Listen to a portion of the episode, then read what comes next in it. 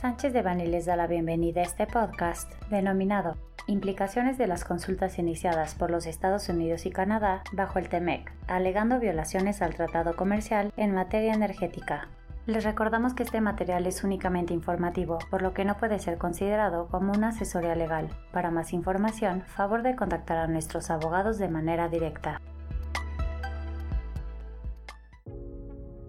Estamos siendo testigos de un desacuerdo trascendental, innecesario y coyuntural entre los socios comerciales del TEMEC, a partir de la solicitud de consulta presentada el 20 de julio pasado por los Estados Unidos de América, en la cual se plantea que México ha violado diversas disposiciones del acuerdo comercial tripartito, a través de la adopción de diversas medidas legislativas y administrativas que favorecen a las empresas productivas del Estado, Pemex y CFE y a sus intereses afectando directamente las inversiones y proyectos de los inversionistas norteamericanos en México en este sector.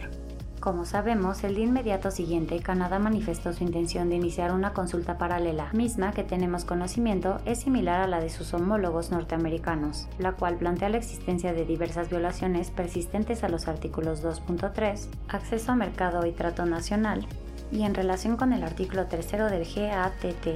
y 14.4, trato no menos favorable a inversionistas extranjeros y a sus inversiones, del TEMEC.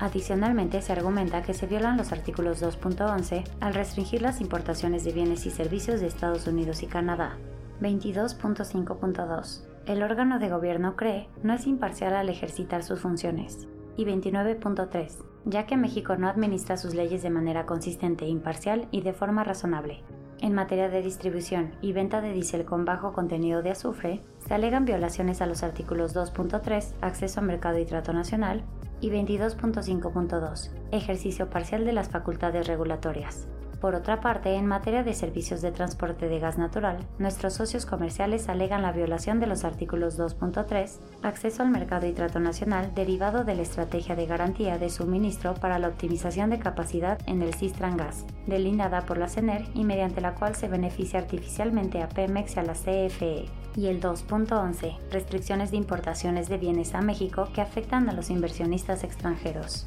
Cabe recordar que el presidente de México, López Obrador, manifestó su interés en modificar el régimen legal energético de México, con el fin de revivir y fortalecer a Pemex y a la CFE en su calidad de empresas productivas del Estado. Según el presidente, sus predecesores se encargaron de destruir deliberadamente a ambas empresas productivas del Estado al ceder el mercado energético de México a manos extranjeras al revertir la reforma energética del 2013 a través de las reformas a la ley de la industria eléctrica y a la ley de hidrocarburos y más recientemente con su frustrada reforma constitucional al sector, el gobierno federal pretende proteger y privilegiar a Pemex y a la CFE sobre el resto de los actores energéticos que operan en el país, tanto nacionales como extranjeros. En el fondo y en términos prácticos, ¿qué es lo que nuestros socios comerciales necesitan? 1. Que se respeten las condiciones, obligaciones y términos establecidas en el TEMEC, recordando que en los tratados de libre comercio firmados por el Ejecutivo y ratificados por el Poder Ejecutivo de nuestro país son la ley suprema de la nación,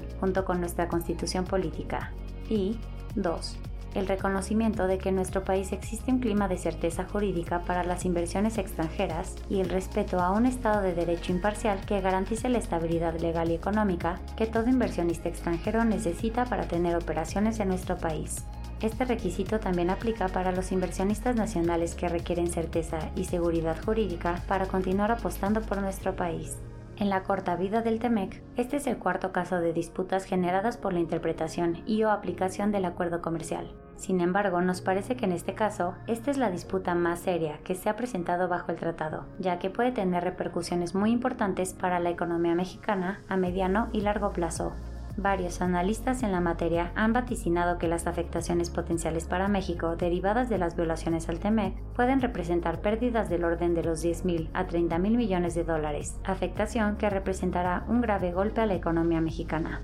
El tema de preocupación para los mexicanos es que las medidas que se han venido adoptando tienen diversos efectos negativos, tales como 1. Ahuyenta y desalienta las inversiones en materia energética en nuestro país, tanto nacionales como extranjeras. 2. Generarán desabasto de energía a mediano plazo y precios más altos para hacer negocios en nuestro país. 3. limitarán la llegada de nuevas inversiones extranjeras a México, así como pueden desalentar las inversiones futuras de aquellos inversionistas que ya operan aquí, dado que no podrán dar cumplimiento a sus planes y políticas globales de consumo de energías limpias, tal como es el caso de la industria automotriz. Y 4. Encarecerán los precios de los bienes y servicios que consumimos en México, dado que las mayores facturas por concepto energético seguramente se le trasladarán al consumidor. Será trascendente observar cómo se desahogan estas consultas en los siguientes 75 días, en los que Estados Unidos y Canadá intentarán convencer al gobierno de México que efectivamente los cambios legislativos aprobados por el Congreso Federal a la Ley de la Industria Eléctrica, a la Ley de Hidrocarburos, así como las medidas administrativas adoptadas por la Secretaría de Energía, la Comisión Reguladora de Energía y otros reguladores, así como la denegación de permisos y autorizaciones a los inversionistas en materia energética y el silencio administrativo de los reguladores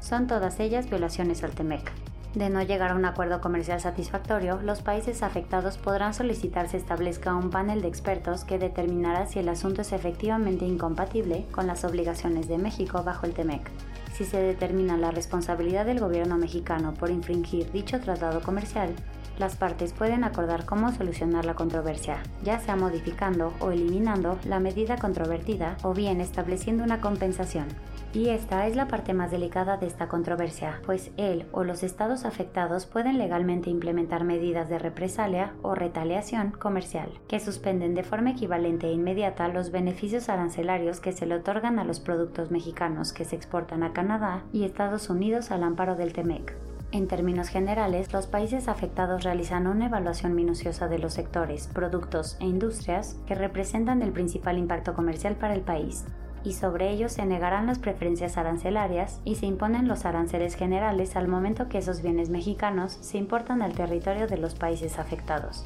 Existe además la posibilidad de que varias naciones europeas, iniciando por España, Gran Bretaña y Francia, entre otros, pudieran iniciar procedimientos de disputas similares previstos en el Acuerdo de Libre Comercio suscrito por México con la Unión Europea y los acuerdos bilaterales de promoción y protección recíproca de inversiones de los que México es parte, conocidos como APRIS, que son 32 en total. El efecto dominó que esta disputa puede generar será de alto impacto para la economía nacional, afectando directa o indirectamente a las principales cadenas de valor que llevan años en construirse, como es el caso de la automotriz, las cuales pueden ser afectadas repercutiendo negativamente en el comercio internacional de la región por lo que habrá que estar atentos y preparados de forma estratégica y preventiva, como asesores, empresarios e inversionistas, a la evolución de estas consultas con nuestros socios comerciales. Valdría mucho la pena que las cámaras comerciales y gremiales del país formen un frente común para apoyar al gobierno mexicano a resolver de forma legal, respetuosa y estructural esta potencial controversia en beneficio de nuestra estabilidad económica y de las generaciones futuras que pueden heredar este potencial impacto comercial. Este contenido fue preparado por Guillermo Villaseñor Tadeo, Alfonso López Lajud, José Antonio Postigo Uribe, Turena Ramírez Ortiz, Gerardo Prado Hernández, Verónica Esquivel Patiño, Mauricio León Alvarado, Tania Elizabeth Trejo Galvez, José Antonio Telles Martínez y Paulina Doen Castillo, miembros del Grupo de Industria de Energía. Para cualquier duda o comentario sobre este material, favor de contactarnos directamente o visite nuestra página www.sanchezdevani.com. Salvo especificación en contrario, los usuarios del presente podcast podrán guardar y utilizar la información aquí contenida únicamente para uso educativo, personal y no comercial. Por lo tanto, queda prohibida su reproducción para cualquier otro medio, incluyendo pero sin limitar, el copiar, retransmitir o editar sin el previo consentimiento de Sánchez de Bani S. Berry,